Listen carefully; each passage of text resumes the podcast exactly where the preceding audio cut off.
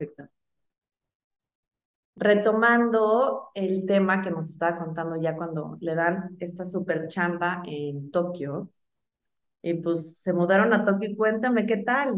O sea, Beto ya llegó hablando más o Beto menos. ya llegó hablando, sí, sí, Qué y escribiendo. Oye, es súper, está cañón porque no estás hablando de un ni francés ni un alemán, o sea, estás hablando de otro, otro sistema, o sea, otro Otro sistema. Él regresaba de sus clases con dolor de cabeza porque eran todo el día Todo de, el de día. tanta información, de tanta información. Claro. ¿Y tú cómo le hacías? ¿También estabas tomando clases? Yo, yo tomaba clases, pero la verdad yo tomaba como una hora a la semana. Empecé con dos horas a la semana, pero dos días a la semana, pero la verdad con el trabajo era demasiado. Y sí es un idioma que te, que te duele en la cabeza aprenderlo. No lo Te dudo. absorbe y te No, agota. eh, Qué bárbaro, qué valor él, ¿eh? O Sí, sea, yo lo veo, digo, qué padre, pero sí. sí, sí le invirtió mucho tiempo y esfuerzo y demás. Y ahora, Incluso hizo tres exámenes de los de certificaciones, tres de cinco. Y la verdad yo lo veo como un logro impresionante. enorme. Y sí, sí, el experto en, en idiomas, o sea, oye, ahora un punto, cuando te, ya te dé el anillo y demás, ¿dónde se iban a casar? ¿Se regresaron a México? ¿Cómo fue el Ah, bueno, ahora nos faltaba planear la boda eh, religiosa con Ya. gente formal y demás. Y esa la hicimos ya que estábamos en Japón, como de que nos casamos la, de- por el civil un año y medio después, porque nos casamos por el civil, a los seis meses me dio el anillo y al año y cachito nos, nos casamos. Qué bárbaro, pero qué padre, qué padre, qué padre que fue una manera como distinta, como muy de ustedes, ¿no? muy inusual y la verdad que nuestra boda estuvo, bueno, ¿qué te puedo decir? Yo la disfruté muchísimo. Eh, combinamos elementos también japoneses porque vinieron amigos de allá, este, Claro, ya con todo sí, su, su bolita de amigos de otro lugar y todo. Oye, ¿y tú continuaste en ese caso, continuaste en el mismo puesto cuánto tiempo? ¿O cómo fue tu desarrollo ahí este, en Tokio? Porque ¿cuántos estuvieron en total? ¿Cuántos años? Eh, estuvimos casi cinco años. Casi cinco años. Sí. ¿Y en qué momento llegó tu hijo a sus días de esto? O sea, ¿cómo fue? Yo estando en, en ese puesto, eh, también apliqué a otro porque fue casi al tercer año que estábamos muy contentos en Japón, pero ya empezábamos a querer familia Sí, y creíamos que por más que estábamos fascinados en Japón, la cultura y demás, es una cultura compleja. muy Es ¿no? vivir en Tokio es como vivir como cuesta arriba. Es muy cansado por el idioma, por la cultura tan diferente y nos dimos cuenta que queríamos tener familia y que no era ahí. Entonces, también en ese espíritu y en espíritu también ambicioso de carrera, eh, yo apliqué otra posición que estaba ubicada en Boston. Ujú. Yo dije, bueno, pues ya más cerca de, de, de casa, por lo menos ahí un vuelo, ahora son dos porque ya tiene que ser escala, pero por lo menos estoy más cerca de la familia No, si queremos tener hijos. Claro. Y sí sabíamos que queríamos, aunque no sabíamos exactamente cuánto, no teníamos prisa. Antrubes. No sé qué está, perdón. No te ¿Escuchas? Escuché súper leve, pero no te... No, yo- a mí me está taladrando la... No, más tu cara, dije, pobre. No, no te, no te agobies, no te agobies. Es que está taladrando al lado. Bueno, este, ya queríamos tener familia y estábamos en toda esa planeación de Boston. Eso fue diciembre de los 2019. Yo acepto la posición en noviembre.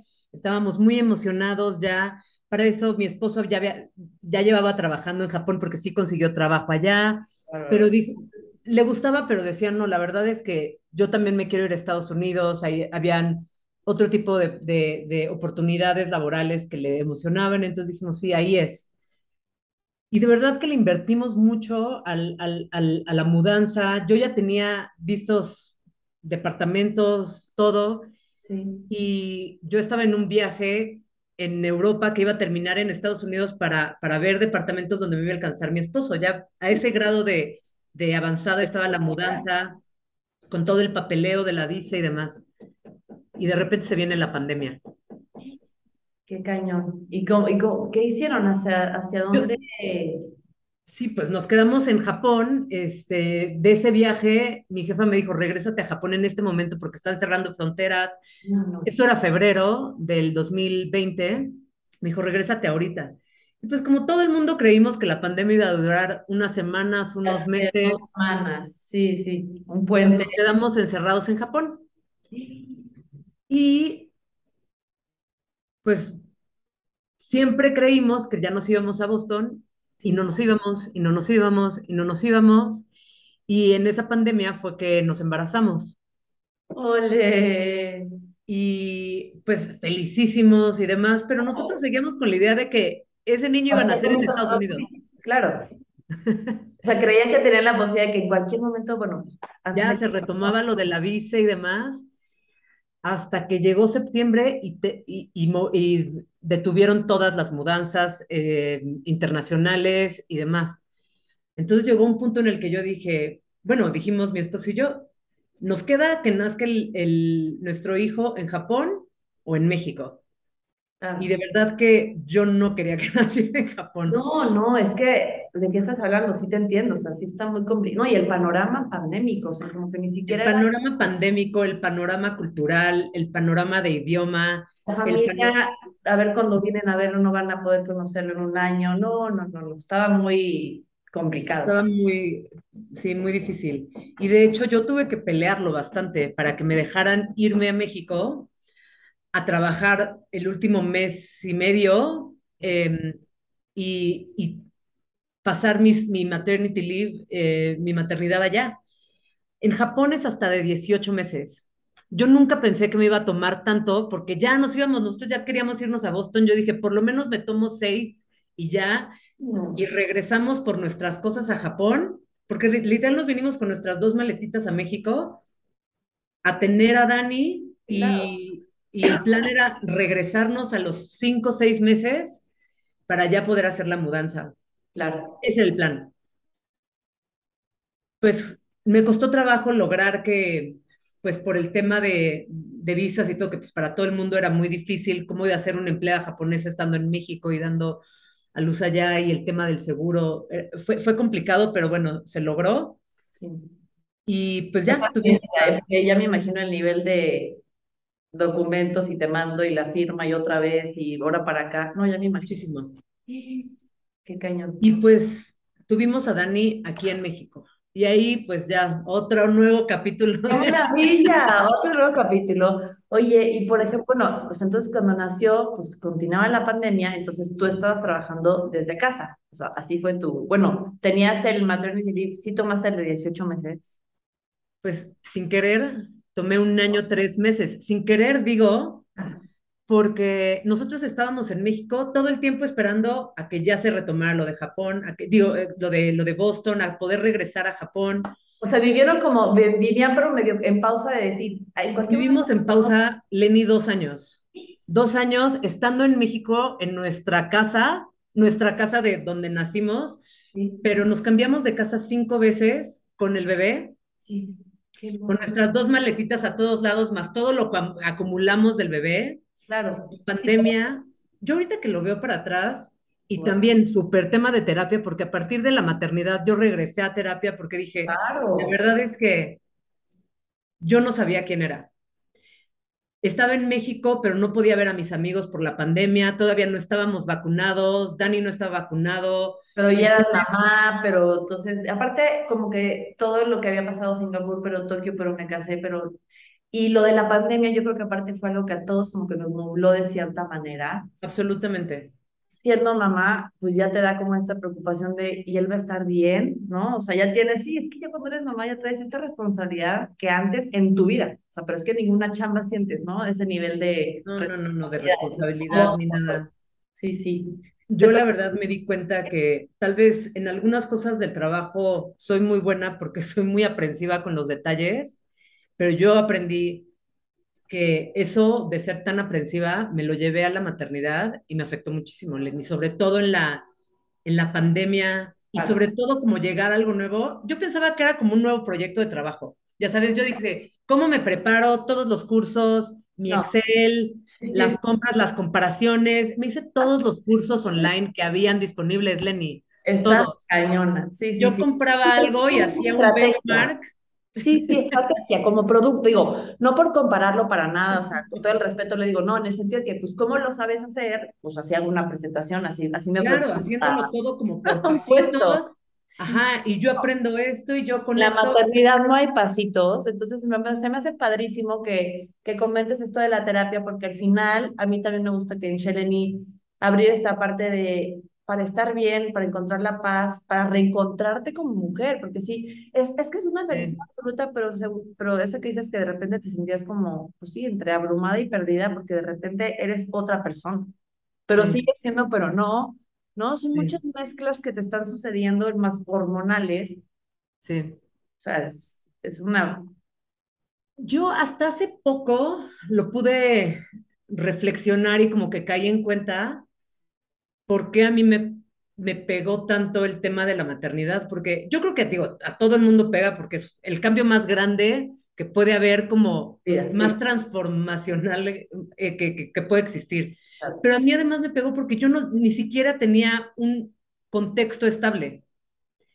Mi Exacto, esposo te estaba en México y me decía, eh, tenía la presión de que me decía, sí, ¿cuándo se va a retomar? Yo estoy aquí otra vez, ¿A otra vez sin trabajo, pobre. Que, que nos tenemos otra vez que mover de casa y con todo, y yo tenía tres Siento cosas, mucho estrés, ¿no? O sea, como que siento que ese momento de sus vidas, ahorita, que ya no hay pandemia, y, o sea, es otro rollo. Es que la es pandemia, otro rollo, claro, fíjate, cualquier, cualquier persona, o sea, en los niveles de ansiedad, de no, del no saber qué va a pasar, porque en realidad nadie sabía, o sea, nadie sabía, ¿no? En las ¿no? noches te dormías y decías, mañana y era como, voy, voy a dormir y, y a ver qué, qué pasa, a ver qué salen las noticias, a ver qué, ¿no? O Sí, sea, era una cuestión, una peli, fue como una cosa muy rara. Yo ya lo veo, o sea, y pues yo creo que a ustedes les tocó cañón. Digo a todos, pero yo como que siento que con el bebé y cámbiate de casa y regrésate y supongo que la inestabilidad emocional era a, a tope. Era horrible, ya después mi ropa de maternidad no me quedaba, tenía pura ropa, ay, no sé, no, no estaba ni cómoda ni conmigo ni con el ambiente sí, y no sabía quién era. Y Lenny, yo a los cuatro meses, de- bueno, algo que yo no me esperé, por ejemplo, yo le tenía mucho miedo al parto. Me sí. daba pánico el dolor físico, me daba pánico. Y la verdad es que tuve un embarazo y un parto, te puedo decir, facilísimo. Leve. Sí, es que yo creo Ni que me dolió. muy, muy de sientas. A veces se preocupa a la gente más o las mujeres más de lo que debes de. Yo soy más relajada para eso, pero puedo entender que hay gente que le, como tú dices, me da pánico y te fue increíble. Pánico, pánico. Y yo decía, no, ¿cómo? ¿Cómo se va a abrir el canal vaginal? ¿Qué? ¡Ah! No, yo hasta me daba cosa decirlo y verbalizarlo. Yo, no. Sí, ponerle la letra Sí, de sí, sí, lo que va a sí. suceder con el cuerpo, que, o sea, Sí. es. Y yo sentí que me había preparado para el posparto con mis cursitos. Sí, Es que los libros, mira, aquí sí, eh, los libros sirven mucho, la teoría es muy importante a nivel cultural y demás, pero nada como el que suceda, el day by day, ¿no? Y Sí. te vas encontrando y una terapia te va, una buena terapia, ¿no? Con una buena persona detrás, una buena psicóloga, psicólogo. No, no, no, te da todas las herramientas, te aliviana, de Lenny, pero yo tuve que buscarla a gritos, porque a mí me pegó muchísimo. Cada, a Dani le dieron todas las regresiones del sueño, todas las que venían en los cursitos y en, la, y en el No, libro de, del- de, de los niños, puedo creer. cada una le dio. Entonces yo estaba frita. Y, y te puedo decir que, digo, que- qué malcriada soy, porque mi esposo y yo fuimos, fuimos papás full time un año, tres meses, Sí, pero en pandemia, entonces pero no en pandemia, sea, que siento no es que lo mismo, no correcto. full time en cualquier ahí buen Sí, no, momento de no. la vida, que No, yo creo que tú también estabas tan estresada que vete tú a saber si el bebé también, o sea, Dani también como que sentía, o sea, no sé, esas, es sí, toda esa energía para los bebés, para, y ves, ahorita que va a ir creciendo, te vas a ir dando cuenta la importancia de tratar de buscar estar lo mejor posible siempre, sin, sin ser perfectos, porque te lo juro que sí, los niños, o sea, como que nos, te sienten, o sea, saben sí, perfecto qué sí, sí, sí, sí, sí, sí. Entonces yo al cuarto mes yo de repente me ponía a llorar tremendamente. Y yo decía, ya no está bien. Yo decía, es que estoy muy cansada. Y sí estaba agotada, frita del cerebro, bye. sí, Y yo dije, esto ya no está bien. Entonces me acuerdo que mi ginecólogo me decía, cuando no te sientas bien, avísame. Y yo un día llegué y me puse a llorar con él como así, a cántaros. Me dijo, yo creo que te convendría bien, que te convendría platicar con alguien. Y yo, sí, ya. Y pues a mí me daba, yo, yo había tomado terapia, pero de psicólogos. Y cuando me recomendaron a una psiquiatra, yo dije, no, ya sabes, ahora sí estoy loca.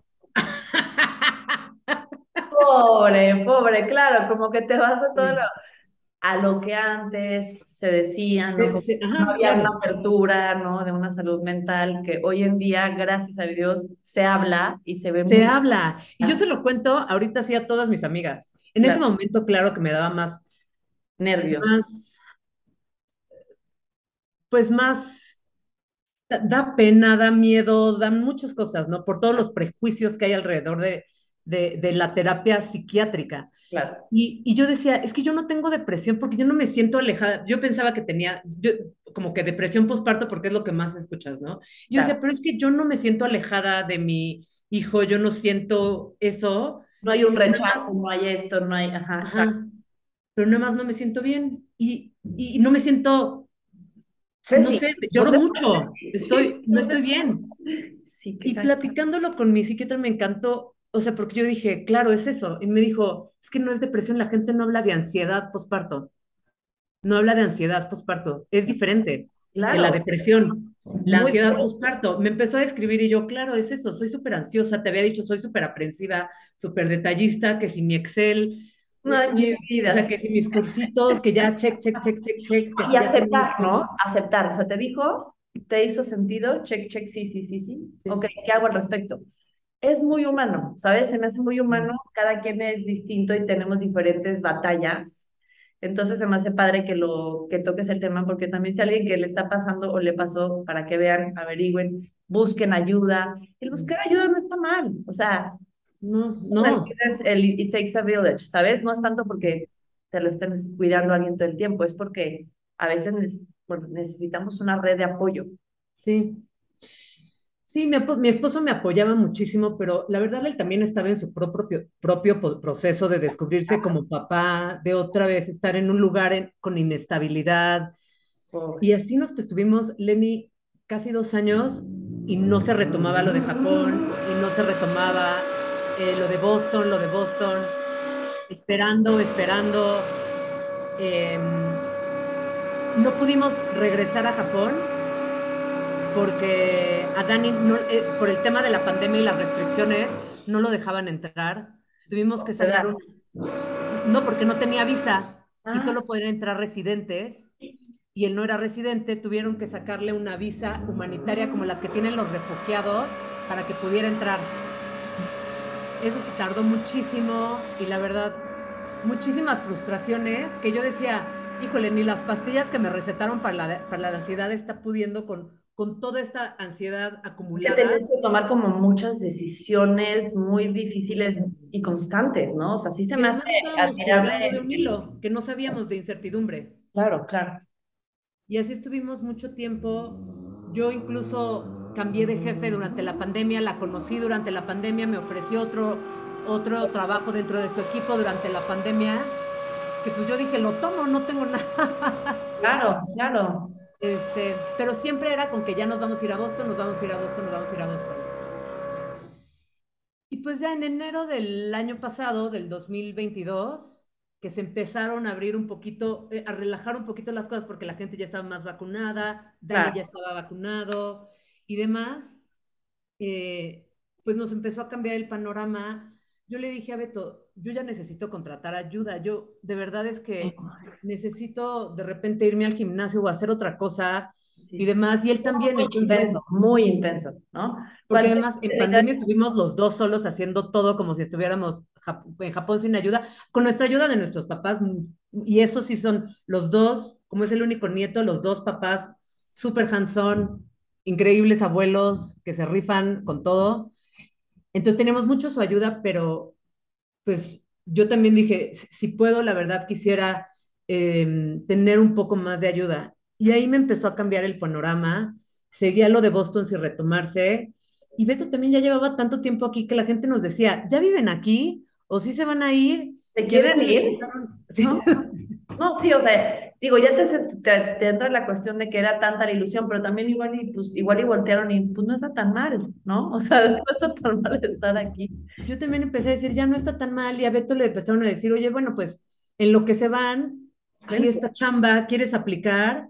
Y me decía, ¿qué hacemos? Y yo le dije, mira, la verdad, como no puedo resolver ahorita lo de Boston, sigues eh, en, en, en, pendiente, pues tú aplica y a ver qué pasa. Claro. Y aplicó un trabajo, no se quedó, y después aplicó otro, iba muy bien, muy bien, muy bien, muy bien. Y justo se empieza a retomar lo de Boston. Y yo dije, no, ya, ¿qué voy a hacer? Y yo dije, yo ya no me quiero ir. Yo ya no me quiero ir. Dani cumplió un año estando aquí en México le hicimos una fiesta que fue el primer evento social cuando cumplió un año, donde realmente nos juntamos con un poquito de más familia. No te estoy diciendo que hicimos el fiestón, no. no pero igual ya había otro niño, ¿no? ahí. Nos juntamos con, con más gente. Em, y, y, yo vi ya el, el, el, el lazo que había creado con mis papás, el lazo que había creado con mis suegros yo que crecí sin abuelos. Aparte, digo, de, por sí son muy buenos abuelos, pero aparte, pandemia solo ves a familia, ¿no? Sí. sí, yo que crecí sin abuelos, yo dije, no, yo quiero que Dani tenga esto, la verdad. No, yo quiero que Dani tenga esto. O sea, que eso también es súper valioso, ¿no? Ya lo pones en la balanza y has de haber dicho, pues, creo que sí está, sí es importante. Sí, crecer cerca de la familia. Yo, yo había aceptado desde hace muchos años que Dani iba a ser un niño que iba a ver a sus abuelos tres, cuatro veces al año si nos iba bien. Pero después de ver que se veían una vez a la semana y, todo lo que le aprendían y todo lo que le enseñaban y cómo les daba vida también a mis papás, a mis suegros y todo, yo dije, yo no quiero dejar esto. Y luego Beto retomando su carrera en el punto donde él se quedó, pero mejor. Wow. dije, Ay, no, pobre, entonces dije, pues, a esperar. Sí yo dije, pues yo estoy lista para renunciar si no me puedo quedar en este, o sea, en Boston, porque yo ya, ya no me veía ahí. Incluso yo ya veía Boston y la vida y los departamentos, que yo no dejé, en, durante esos casi dos años yo no dejé un día de buscar departamentos, así de, no, mira, ahora ya aquí, ya acá. Y después dije, ¿sabes qué? Ya no. Y si tengo que renunciar, esto es lo que es. Entonces, hablé con mi jefe, cambió, volví a cambiar de jefe. Inicialmente me dijo, no, tú quédate en México. Y mi plan era ganar un año por lo menos para, para ver qué pasaba. cómo le hacíamos. Y él me dijo, sí, sí, sí, claro, date ese año, se ha tardado tanto que tómate el tiempo que necesites. Pero el punto era regresar, o sea, en algún punto estar allá. Yo dije, bueno, pues por lo menos ahorita gano tiempo en lo que veo que hago. Claro pero finalmente no me pude quedar en ese trabajo porque le dijeron a mi jefe, claro que no se puede quedar en México. bueno, intentó. Se intentó. Se hizo el intento. Entonces yo, la verdad, me, me, cayó del cielo otra posición que también estaba en Boston, pero con esa sí podía estar desde México. Y pude lograr un contrato 100% remoto. Maravilloso. O sea, respondes a Boston, pero estás donde sea. Sí, sí, sí, ideal, sí, Ideal Puedo encontrar ese trabajo 100% remoto, igual un, un trabajo con un alcance global para el portafolio de toda la compañía, eh, comercial, médico de las regiones. La verdad, increíble y, y pues me siento súper afortunada de poder, eh, de haber podido lograr eso, de ver a Beto retomando su carrera. Pues totalmente. Tiempo, claro. Sí, sí, un punto o sea, de, cambio muy padre, pero te voy a ser honesta, a mí me tomó, acabo de cumplir hace, bueno, ya como siete, ocho meses en ese trabajo, pero yo te puedo decir que me costó de cuatro a seis meses volver a sentirme, y bueno, todavía no estoy al 100, pero volver a sentirme cómoda en el ámbito laboral. Claro, no, es que fue una, tuviste muchos ajustes, yo creo que todas las experiencias que he escuchado, esta ha sido la más complicada en cuanto a que todo lo que estaban en otros países, otro idioma, pandemia, inestabilidad, como todo la tuvimos, pero pues sí, no es lo mismo inestabilidad en, tu casa aquí en México, con, ¿no? Digo, todos lo tuvimos, ¿no? Entonces, por nuestro negocio este, propio, pues, híjole, vas a la tienda para cuántos meses tenemos, pues podemos vivir ocho meses sin cerrada y después o sea, no todo esto, todo lo tuvimos, pero siento que en tu caso sí me parece súper normal que apenas digas, sabes que estés respirando porque sí fue una subida y bajada muy ruda. Entonces, con una razón te agradezco que nos hayas contado tal cual y que hayas sido como honesta y, y que sepa, ¿no? Que a pesar de eso, amas a tu hijo. O sea, No, por de que no sabes qué onda, qué pasa, o sea, el amor que te dan, el amor que nos brindan los hijos y que les damos y este amor así que, que, no, lo, que no lo sabes describir hasta que lo No. vives, ¿no? O sea, que entonces, yo creo que es una, una experiencia muy, muy interesante, sobre todo porque yo creo que también habrán muchas mujeres en situaciones, puede que similares, ¿no? O puede que haya alguien que diga, es que ya no me gusta estar aquí, ¿qué hago, no? Entonces, también por eso siempre les pregunto, ¿ustedes qué le dirían a, o sea, qué le dirías a más mujeres que están en un punto de pausa de no sé qué hacer? Soy mamá, ya no sé para dónde, pero que sí que quieren seguir creciendo profesionalmente, sin dejar también de compartir, de vivir momentos padrísimos con o sea, que yo siempre he pensado que se puede hacer todo, ¿no? Porque luego se usa mucho como que es que tienes un hijo y entonces ya tienes que detenerte, ¿no? Yo creo que yo lo que he visto es que los hijos lo último que hacen es detenerte, o sea, la pila, la luz, todo lo que nos traen de activación interna. Entonces, ¿tú qué nos dirías en este aspecto como para recomendar a las que no saben por dónde? Pues yo la verdad lo que recomendaría es buscar, bueno, lo que verdaderamente internamente es- te hace sentir mejor con tus decisiones. A mí, en el momento pivotal de decir, ya no me voy a ir a Boston, yo estaba decidida que, que podía dejar la empresa que amaba, el trabajo que amaba, por la decisión de mi familia. Y estaba segura que iba a tomar esa decisión sin nunca reclamárselos a ellos, sin nunca echárselos en cara. Importantísimo, nunca echárselo en cara, claro. Me iba a doler y yo decía, no sé ni por dónde empezar, porque ahorita otra vez no, no conozco el mercado laboral en México, no sabría ni por dónde empezar.